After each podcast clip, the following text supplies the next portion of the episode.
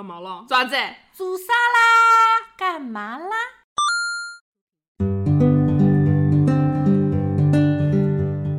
？Hello，大家好，新一期的节目开播播啦！我是小李，我是那晨，我们是诚心不讲理。今天又到了我们的吵架系列了。哼干嘛啦？寒假作业拖不得，就要拖，我就不拖。就拖。从小李和大成的吵架当中，大家应该就已经能够知道了。今天我们要来吵一吵关于同学们的寒假作业这件事情。我相信这个对面的大多数朋友应该都是跟大成一样，寒假作业是要拖到最后才会去写的。为什么小李跟大成会想到就是寒假作业这件事情？因为嗯我们俩在盘说这期的主题我们要聊什么，吵什么。嗯然后小李一看，诶，好像二月十八号是我们这一期节目上新，嗯是不是二月十九号同学们就要要开开学了？了。然后我们俩就在说，这个作业啊，到底拖不拖？我跟你，说，我前两天哦，就是我昨天刚回上海，在机场，我旁边坐了一对母女，我就听到那个妈妈在跟小姑娘说：“你回去之后寒假作业快点给我写起来了啊！”我在旁边听得超级爽因。为我们不用写寒假作业了。对，但是在大家学生时代的时候，大家的寒假作业啦、暑假作业啦，甚至是那种什么国庆小长假里面那种作业啦，大家有没有拖延症？到底是属于像小李一样，就是按部就班的、有计划的，或者提早就把作业完成掉了，还是像大成这样一个晚上创造一个奇迹。我们来就这件事情吵一吵。好，小李站正方，我一定要提前把事情做掉，或者是就是列好我的计划，就比如说嗯这些作业在多少天内要完成掉，嗯，不要去拖到最后一天。小李是正方，大成是反方，大成跟小李一样，也是有计划，这个作业在多少天内完成。但是我是寒假还剩十天的时候，这些作业摊到十天，每天写多少；寒假剩五天的时候，这些作业摊到五天，每天要写多少。拖延一天一天摊下来，每天一个新计划。每天一个新计划，计划赶不上变化，你对没有对对听过吗？好，那么谁先说论点？大成先。我先说论点，我们先结合一下寒暑假之前，我们经过了一个学期的艰苦奋斗与学习，我觉得自然到了寒暑假是要先休息一下的。这个假期就是用来给我休息的，我既然休息了，就应该好好的休息，不能三心二用。所以在寒假一上来，我要好好休息，专心致志的休息，不能写作业。寒假现在一般多久？三周，四周，三到四周。你休息一周，你后面两周，你好好的完成作业不行吗？你一定要拖到那么最后几天去，一个晚上创造一个奇迹吗？等一下，你刚刚说休息一周，后面两周好好完成作业，那我好好休息个三点五周，零点五周的时间，我一样可以把作业写完。但你这零点五周就很累啊，累累怎么了？我前面玩的很开心啊，干嘛啦？你这不讲道理吧？干嘛啦？你这不讲道理吧？你看词穷了。没有啊，一般对我来说，你好好休息，我上来肯定也休息。嗯比如说休息个一周，后面还有十天嘛，是吗？嗯差不多吧，寒假现在。没有休息一周之后，毕竟小李跟大成已经不放寒暑休息一周之后，后面还有二十几天呢。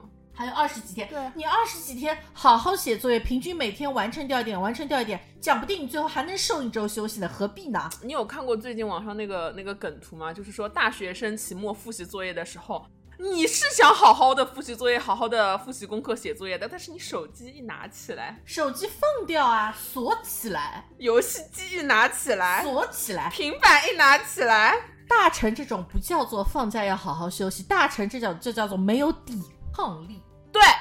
对，大家现在谁有抵抗力？告诉我，我有啊，说干活就是干活，不看手机就是不看手机。少数人，耶少数服从多数。小李就是这少数之人，逆天改命之徒。然后还有什么？接下来还是我说是吗你？说，今天小李就主打跟大臣吵架。大臣的妈妈是一个相当怎么哦，说？妈妈是老师，呃，相当鸡的一位女士，那个鸡、嗯就是虎妈，有那种感觉。鸡血的鸡。嗯、所以大成的妈妈呢，会在大成完成作业之后，另外再给大成布置作业。那怎么来和妈妈抗争呢？拖延哎学校的作业。妈妈每次作业拿出来了，侬好写作业啦，搿作业妈妈帮侬人个搿理解侬好做起来了。妈妈，我的作业还没写光，脱侬放过我好吧？那我只能说，阿姨你还不够，你要像小李，如果妈妈跟我说啊，你这点作业要去做，妈妈额外布置给你的。如果我跟她说我学校的作业还没有做完，我妈就一顿抽上来了。喏喏喏，我到你给我快不做光。因为寒假只过了一周，我怎么可能把学校作业写完？所以啊，还是妈妈对你不够狠啊，妈妈阿姨你还不够狠，所以造成了大臣现在这种没有抵抗力。我的妈妈，妈妈，我发觉了错在你，阿姨。哎，阿姨，这点我要说，大臣现在能把这个作为一个论点来说，就说明什么？他把你顶在了杠头上，他会让现在很多的家长觉得，你看看呢，现在呢，这个家长呢没有好好教育好女儿，女儿还要来教我的孩子要有拖延症、拖延作业。阿姨，你被他顶在了杠头上。阿姨觉得很舒心啊，我妈带我的时候可省心了，我是一个很省心的小朋友，好不好？我最后一个晚上总归能写完的，妈妈你放心。作孽啊！最后一个晚上赶作业，小李最后一个晚上已经在吃喝玩乐，你还要在最后一个晚上赶作业。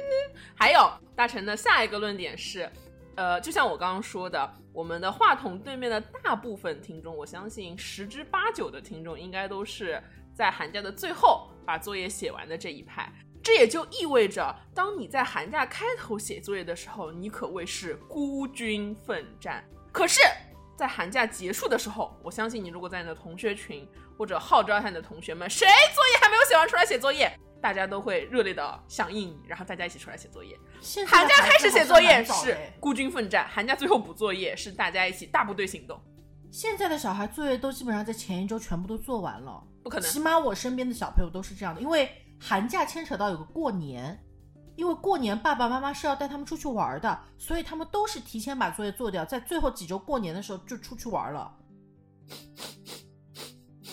我不管干嘛，我身边就是拖延的人多。暑假更是这样，暑假的话，你像小李身边的侄子侄女或者是朋友的小孩，寒暑假都是前两周基本上作业全部做掉，做掉之后，因为后面还有补课什么，还会有别的作业，或者爸爸妈妈带他们有出游计划。现在的爸爸妈妈最狠的就是，你作业不做完，不要想出去玩。像我今年侄女就有件很好笑的事情，暑假的时候。呃，我哥哥姐姐预定了那个好像去飞那个日本的机票，然后是定在七月底的时候，然后就跟我侄女说，你在七月前两个礼拜要把所有学校作业做掉，这样子七月底我们要去日本玩一个多礼拜，他们去了将近十天，这样就会痛痛快快的玩。你要是不做掉，OK 的，你给我作业带到飞机上去做，我们出去玩，你留在酒店写作业。我侄女那叫一个奋发图强，天天在家听作业。瞬间一个多礼拜作业全部做完了。大成小时候呢，有有一个比较特殊的点啊。大成小时候寒暑假的时候，暑假的时候我们就说，一般性妈妈会带我回去回遵义，回遵义看外公外婆。那我妈不会，我妈比较仁慈，所以我妈姨看到了吗？我妈是会让我带着作业去遵义的。但是呢，一般来说是什么情况？这个作业啊，这样带回去，再这样带回来，我在遵义也不太愿意写作业。所以还是要一个真的是，然后你这样还要叫阿姨叫虎吗？我寒暑假，我寒暑假除了因为那个时候小嘛，其实我小时候我爸妈不太带我出去玩的。然后除了寒暑假，除了说带我回外公外婆那边以外，还有一种情况就是把我扔在爷爷奶奶家，然后没有人管。扔在爷爷奶也我奶奶也管，我奶奶也是一个比较凶的老奶奶，老太太，对我奶奶也会管。但是我奶奶管归管，但是她。怎么说呢？她是那个年代的高知老太太，可是就是这个文化程度有限，你知道吗？所以她想管呢，她也 就是能管，但是管不了多一点，哎，压不住。加上那个时候是我大伯伯，就是我大伯伯和大妈妈他们的小孩，就是我姐姐也会一起被扔到爷爷奶奶家，我们俩就是一个互相 cover、互相摸鱼的一个状态。哦。我看出来了，大臣之所以站在拖延症这一派，包括现在大臣工作上也是哦，他会拖延事情，家庭因素。但是 哎，大臣说实话，在我们现在这个工作环境里面，大臣已经算是就是当中那一派了，不算这么拖延的那个类型了，对吧？大臣的下一个论点就是大家有没有同感？你这个寒假作业你认认真真写了，老师是不会检查的。小李陷入了沉思。不是你怎么你怎么知道老师查不查呢？因为一般性按照过往经历来推算的话，老师一般都是不会检查的。但你起码要涂满它。嗯，涂满怎么涂，涂的质量如何，老师是不会管的。来，在那个各位听众朋友有当老师的啊，从这一刻开始，好好翻一翻同学们的寒假作业。就有这种像大成这种的小屁孩，对吧？喜欢钻这个空子。哎，但是说实话，老师也不乐意去检查寒假作业。开学是不是有别的很多事情？对啊，对啊，对吧？对吧？有道理吧？小李露出了，但是你还是要做啊。说的对。我开学一周涂满它，哦，我寒假开始一周涂满它，不也一样吗？你说的是质量问题，我们现在说的是脱不脱的问题。哎，不要去改变你这个，你这个质量问题，你寒假开始那一周，你把它写完，那个质量，你如果要质量少的，我一天就可以给你全部涂满。可是你没有这么做呀，只有人人只有在最后一晚上要那个迸发人类极限的时候，才会想到我不顾质量，叭叭叭叭叭把它涂满就可以了。小李会啊，反正老师也不看，早点涂完，他后面我就能完了，啪，第一周全部干掉。小李妈妈听到了吗？她就是这么干的啊！小李妈妈是知道的。妈不收拾你，我妈不收拾我，她只要老师不找她就 OK。好吧，好吧，就是这样的。好，大成已经提供了四个论点，来，小李来说个论点。小李就是觉得，我最大的论点是你作业早一点做完，后面就能开开心心玩了。但是这个也是大成想说的一点，就是在于，虽然啊，像我刚刚说的，我说的。很冠冕堂皇，前面三周好好玩，最后一周或者最后一个晚上狠狠补作业。但是可能你最后一个礼礼拜我来不及怎么办？不仅，而且之前我们录节目，大家也看得出来，大成是一个会想很多的人，这一点从小开始就是这样。所以其实我前面三周过得相当煎熬，就像我一开始说的，我会不停的给自己定计划表，然后不停的，但是就是控制不住啊，你就是想玩啊，你也不知道你玩了点什么，就是要拖到最后。哎，我不知道现在小朋友们的作业量怎么样。在我小的时候，其实寒暑假作业量是不大的。对于我来说，就是一天，比如说我早上睡到个九点半起床，嗯，或者十点起床，嗯，到晚上，比如说小时候可能十点、十一点睡，你就算一天有十二个小时是我清醒的时间。我以那个作业量，我只要每天花两个小时，甚至都不要来做作业，我有可能在。整个假期的前半段作业就做掉了，我一天十二个小时，我只花两个小时，剩下十个小时都是我的 free time，但是很爽吗？其实大成在小学的时候写作业是小李这一派的，就是作业把它都写完。怎么开什么时候开始变的呢？就是那个作业难度开始往上走了啊，因为量开始多了，哎，对，脑子不太好了。到了初高中的时候呢，就开始往后拖了。没有办法，自己承认自己脑子脑子就是不太好，没有办法。那我没有这个问题，因为我觉得寒暑假作业对我来说没有什么难度。但是我妈妈会给我加作业的，因为外面有补课啊，补课就会有多的作业啊。但小李就会逃。大成也不补课，我寒暑假的时候也不补课，也不旅游，我就在家里摸鱼，自己玩。有什么好玩的在家里？瞎玩。哎，你又不做作业，又不补课，又不出去玩，你寒暑假在家里干什么？小时候就在爷爷奶奶家待着，看看书，看看电视，跟姐姐摸鱼。可以摸那么久的鱼？嗯，我们两个一副军旗在那搭积木都可以搭半天。看出来了，脑子是不太好，所以 各位小朋友们不要去跟你们大成姐姐学，知不知道？作业还是要有计划的做。大家肯定能跟我形成共鸣的，我坚信，好吧？总会有人是小李这样的。为什么今天还聊到拖延症这件事情啊？关注小李小红书的小伙伴知道，前两天大年夜的时候，我也是吃饱了很空的，大年夜没事干，看了一篇应该是二零二三年 TED 的演讲，嗯，他讲的就是拖延症这个事情。那么因为正好又碰到寒假作业嘛，我们就想说借着这个话题来聊一聊拖延症这件事情。嗯，就拖延症到底就是寒假作业一开始做，还是拖到最后一刻做？拖到最后做。撇开我们俩今天的论点，大成现实生活当中，以你本人来说，嗯，不管是以前的作业也好，还是现在的工作也好，你是属于拖的那一派，是不拖的那一派？我属于要拖不拖的那一派。什么叫要拖不拖？就是呢，我反正不会是最后那个交的人。就是我们工作会有个周期嘛，就比如说，呃，比如说情人节二月十四号 deadline 了，嗯。一定要交这篇东西了，嗯，你一般会在什么时候完成这篇东西？二月十二号，这就是要拖不拖？拖吗？好像也拖了一点，但是也提了两天，最后总归会稍微给自己留一点余量，嗯。但是其实我有我有一个经历，是我身边呃曾经有一位同事，他曾经就是跟我工作上面呃，怎么说呢？工作上面比较距离比较近，然后呢，我们俩工作性质也是相同的。他就是那种什么事情都要计划好，不不是计划好，他是会提前量很多的去做。对啊，然后我还有另外一个同事，我们三个一起嘛，还有另外同事他是会拖到最后去做。像大小李刚刚说的，二月十四号要交，他可能二月十五号的凌晨把这个东西交掉了，就属于这种类型。那你二月十四号你知道这篇东西要交了，嗯你二月十二号完成它了，嗯你从什么时候开始干这件事情呢？二月十二号。那也不是，我可能比如说二月一号布置下来的任务，对吧？那我会一点一点、一点一点分散开来，想说我今天做点，明天做点，后天做点。那但最后肯定是二月十号 开始做，到二月十二号完成。就是接近那个 deadline 了，知道自己不做不行了才开始。对，像我刚刚说的，我有一段时间我就开始跟着那个。嗯，工作都会提前完成的那个人，跟着他的那个工作进度在那边跟着他做，你会觉得也不是很吃力，但是做到最后你就会觉得很轻松。对啊，你是想去跟上他的节奏的，对啊，但是呢，你真的要做的时候，你实际接下来还想再来一遍的时候，你就会发现自己好像又不行了。Do you understand？嗯，我不理解。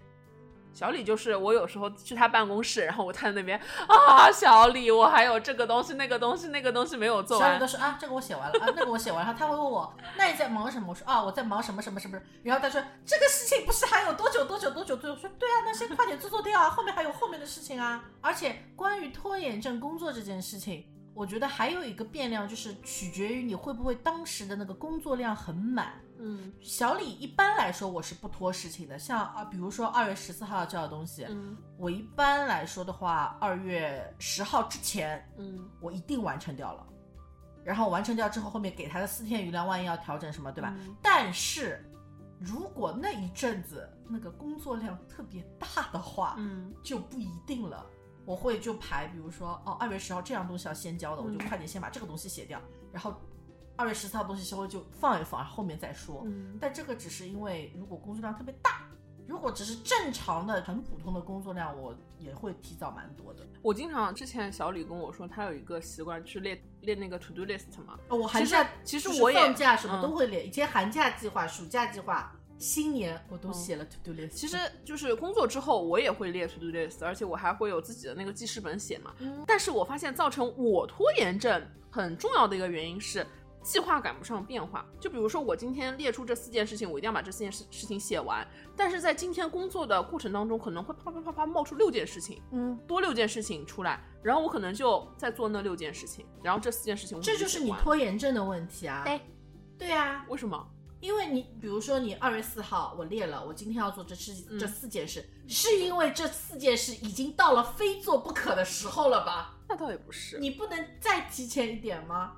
那倒也不是，我就觉得我工作上面经常会啪一下冒出很多事情来。小李是那种今天写了这四件事一定要做完，我如果今天在下班之前这四件事情没有完成，我就留下来加班。加班，这是之前小李跟我说的。他说你 to do list 上面列的事情一定要写完，哦不要无意义的加班。对的，因为我们俩的工作性质就是那种会突然今天 biang 一下子早上上班又冒出来好多事情，或者开一个会又出来好多事情的头那种疼。对的，所以我已经养成这种习惯了。我今天列的我一定要做完，除非上面列的有一个东西量特别特别大，嗯我今天加班可能加到十点十一点都没有办法去完成的，嗯那就分摊，把这件事情今天加班到七八点完成，然后明天再加班到七八点完成，反正一定要完成它，不然我很难受。虽然今天跟小李吵成这样，但是大家每个新学期或者新的一个工作阶段开始，还是希望自己能成为像小李这样不拖延的人。没有啊，小李已经把年后的一些工作做掉了。大成还在计划，大成前两天还在跟同事说说，哎，那个什么什么东西年年后后上班应该要交，我要这几天赶紧把它写完，但是我还没有动笔。我写完了已经。哈，我年后上来领导要看的几个计划方案，我已经全部干掉了。大成要写当中的一个计划，但是大成还没有开始写 啊。哈哈就是我，这就是我说，就是在年终我都列了 to do，比如大年夜，我那天就写了我要干嘛干嘛干嘛干嘛，然后做掉就叭叭叭勾掉。然后甚至于前两天小李迷上了一部剧，这部剧我不知道能不能说。怎么这部剧每天看哪几集，你也要列 to list 是吗？我就会想说，这这两天要把这部剧追掉，我就这两天一定要追掉。我基本上这两天都追到凌晨两三点。小李应该，但这部剧，我这部剧很想安利，但是这部剧我不知道能不能说，因为应该是它上线了以后瞬间就下线了。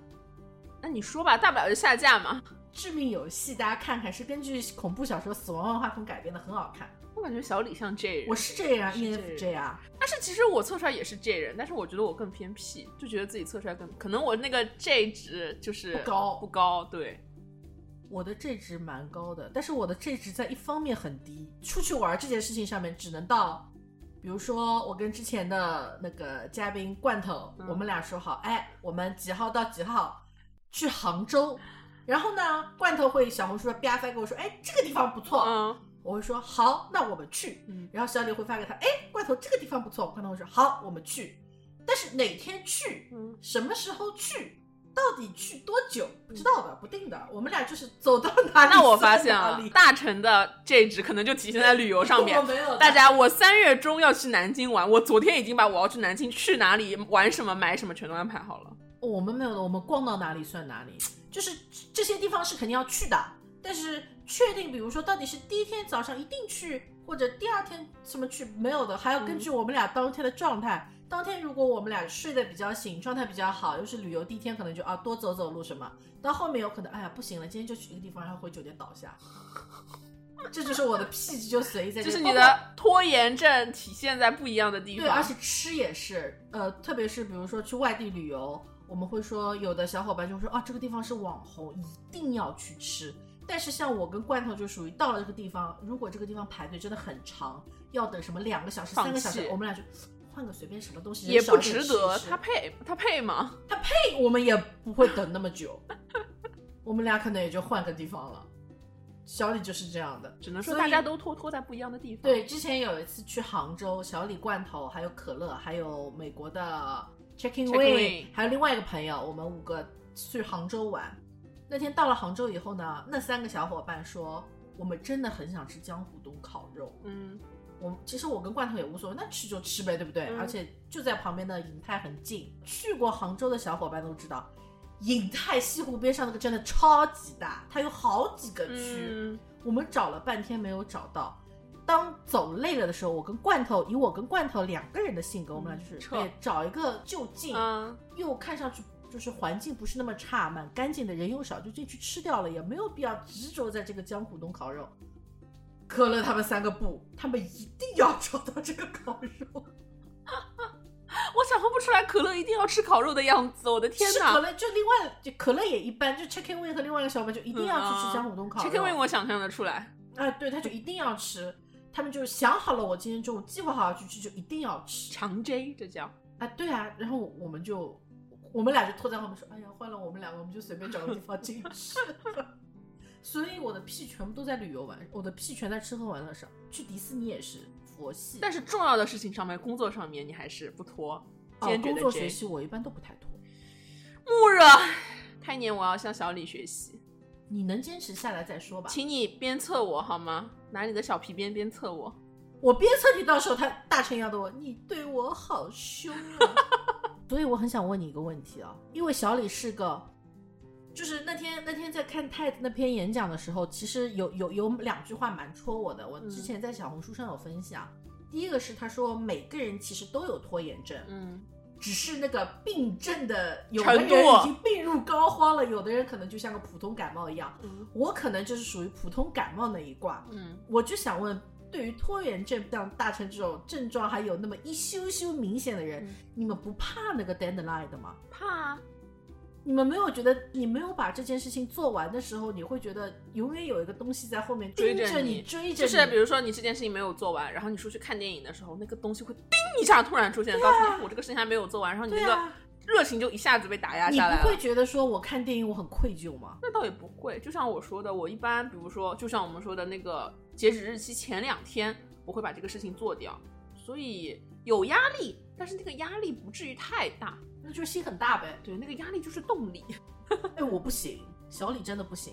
小李，比如说周六周日我想好好休息的，嗯那我不工作，嗯我就把事情在周一到周五里排开。嗯，就但是如果说，比如说有一天我放纵了，我就嗯像大臣一样拖了，就那一天嗯我真的特别懒，嗯我就是想玩手机，我就想玩游戏，我就是不想干。嗯，然后那一天在玩游戏的时候，我就会有一种愧疚感，我就会觉得事情没做完我怎么就拖了呢？就不该拖的，我好像有点罪恶，我就该去做的。但是像我们刚刚说的是大块大块的假期的时候，你的作业应该怎么安排？嗯我现在还有一种一一个体会是，平时周六周日我也会就这样拖一拖。周六周日有什么好拖的？比如说比如休息啊。比如说啊，就是你周一到周五，有时候你拖的时候，你心里面会想说，哎呀，这个事情我现在不做没有关系，我可以等到周六周日。为什么要把工作日的事情带到周对末做？，然后呢，那你工作日的时候，你就心理负担稍微小一点嘛。但是真的到周周六周日，大成经常干的一件事情是，比如说周五的时候，我会把工作一些内容理一理，带回家带回家做。但是呢，周一再原封不动的带回来。拖延症我不，你为什么要拖到周末呢？你周一到周五干掉，你周六周日玩不好吗你？有些事情，比如说你要写写一篇文章，你没有，你就是周周一到周五的时候，你那个时间都是碎的，你就是不想写，你就最后就会拖到周六周日。你想用大块大块的时间来完成它。对我发现拖延症还有一个问题，拖延症中的强迫症，拖延症会给自己怎么说找理由找借口吧？哎，你也知道这是找理由对，找理由找借借口。这个事情我不想用碎片时间去把它做掉，我就想用大块大块的时间来做它。反正拖延症就是总有自己的借口的。对哎，今天下雨，天气不好，不适合干活，我不嗯干了。哎，今天天气这么好，不出去玩，对不起自己，我就不要干活了，出去玩吧。就这个怎么样都是不对的。哎但是大成这个拖延症，其实就像刚刚小李说的，他的拖延症可能只是一个小感冒。大成的拖延症呢，也不是那种重症，重症，大成拖延症可能有点像鼻炎那种类型的，就是时不时的过来纠缠你一下，发发毛病，然后呢，也不会带来什么很严重的结果，就过去了。过一阵又来了，过一阵又来了，但是会给你的生活带来一些小小的负担、小小的压力。那你像像小李现在的上司哦，这次真的过年做了一个很笑死我了！很不要脸的事情。首先，他之前在年假之前、年前的时候，最后两天的时候，给我们各个部门布置了工作任务，让我们各个部门把年后的一些新一年的方案计划，在大年初一完成发给他。小李那时候瞬间我就在那盘，我就在写我的那个小本本，我就想说，那这个计划我到底什么时候写合适呢？大年夜吗？就小李就很不情愿，但这个事情我就不能拖，我又不想拖到大年夜。嗯于是，在放年假之前，我就拼命的把这个计划赶掉。这是第一件事情。第二件事情，我们的领导大年初一的时候给小李拜年，小李截图发给我们看小李，截图发给大臣了。我不知道大家的领导是怎么样的。他大年初一拜年是说啊，小李祝你就是新的一年怎么怎么样，然后咯噔啪发了一个东西给我说，哎，你看一下啊、这份东西在年后你们的活动和方案当中，我觉得是可以用的。然后之后要安排类似的事情，他甚至啊那个祝福和工作安排他都没有换两条消息写在，一条他是在一条里面发发的，连标点符号都没有断开来呢。大年初一那天，我早上睡了个懒觉，嗯因为不想影响到自己过年的心情，所以很多的年后工作，小李都在年前很快的去处理掉了。大年初一早上，我眼珠子刚扒开来，几点钟？七点多钟，我们的领导发了一条这样的消息给我，我很难受。然后作为没有拖延症的我，我又开始排，我这个事情到底要什么时候做掉什么时候做呢？我又不想在年终做，但是拖到年后，我又怕年后会有别的工作安排。领导牛，幸好您不是我的直属领导。哎呀，小李崩溃啊！好，我决定了，今天录完这期节目，我回家就把我年后工作要做的事情赶紧安排好，我是提然后我再不停的去改那个计划。就二零二四年的事情，我二零二三年已经干掉了。那我还没有干。对啊，这就是拖延症跟没有拖延症的区别了。所以今天听我们吵了这么半天，二零二四年这个拖延症到底要不要改？到底能不能改呢？我决定鞭策大臣改一改这个拖延症的问题。大成下一个工作阶段就追随着小李的脚步，好吧？哦，我工作进度太快了，你就是我的标杆。我工作效率太快了，而且我们俩工作内容有些地方不太一样，赶不上。而且就是我经常发现，就是我们俩工作其实会有一些重叠的部分。嗯但是呢，因为我们俩的领导不一样，领导对于不同东西的重视程度不一样，哦就会导致有些东西大臣在很认真的写，很着急的赶，然后问小李写了吗？写完了小李说没有。你有时候会跟我说那个东西干嘛要交？那个东西又不急了，最后写掉就可以了。反正就是有些事情，大臣想跟上小李的脚步，但发现哎，这个东西他好像没有这么想做的样子。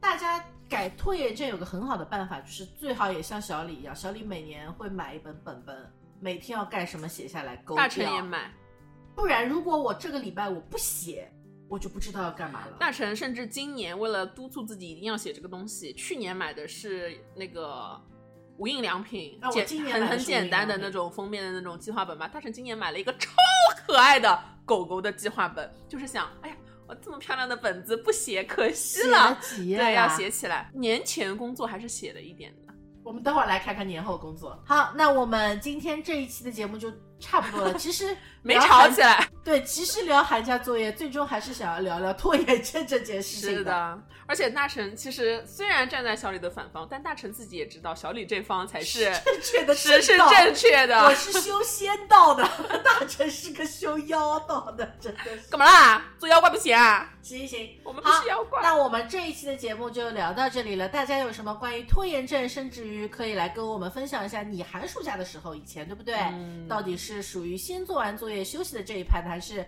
先放纵自己，最后一一个晚上一支笔 创造奇迹的这跟我一起创造奇迹吧！是的，那我们这一期的节目就到这里喽，大家的想法都可以评论留给我们。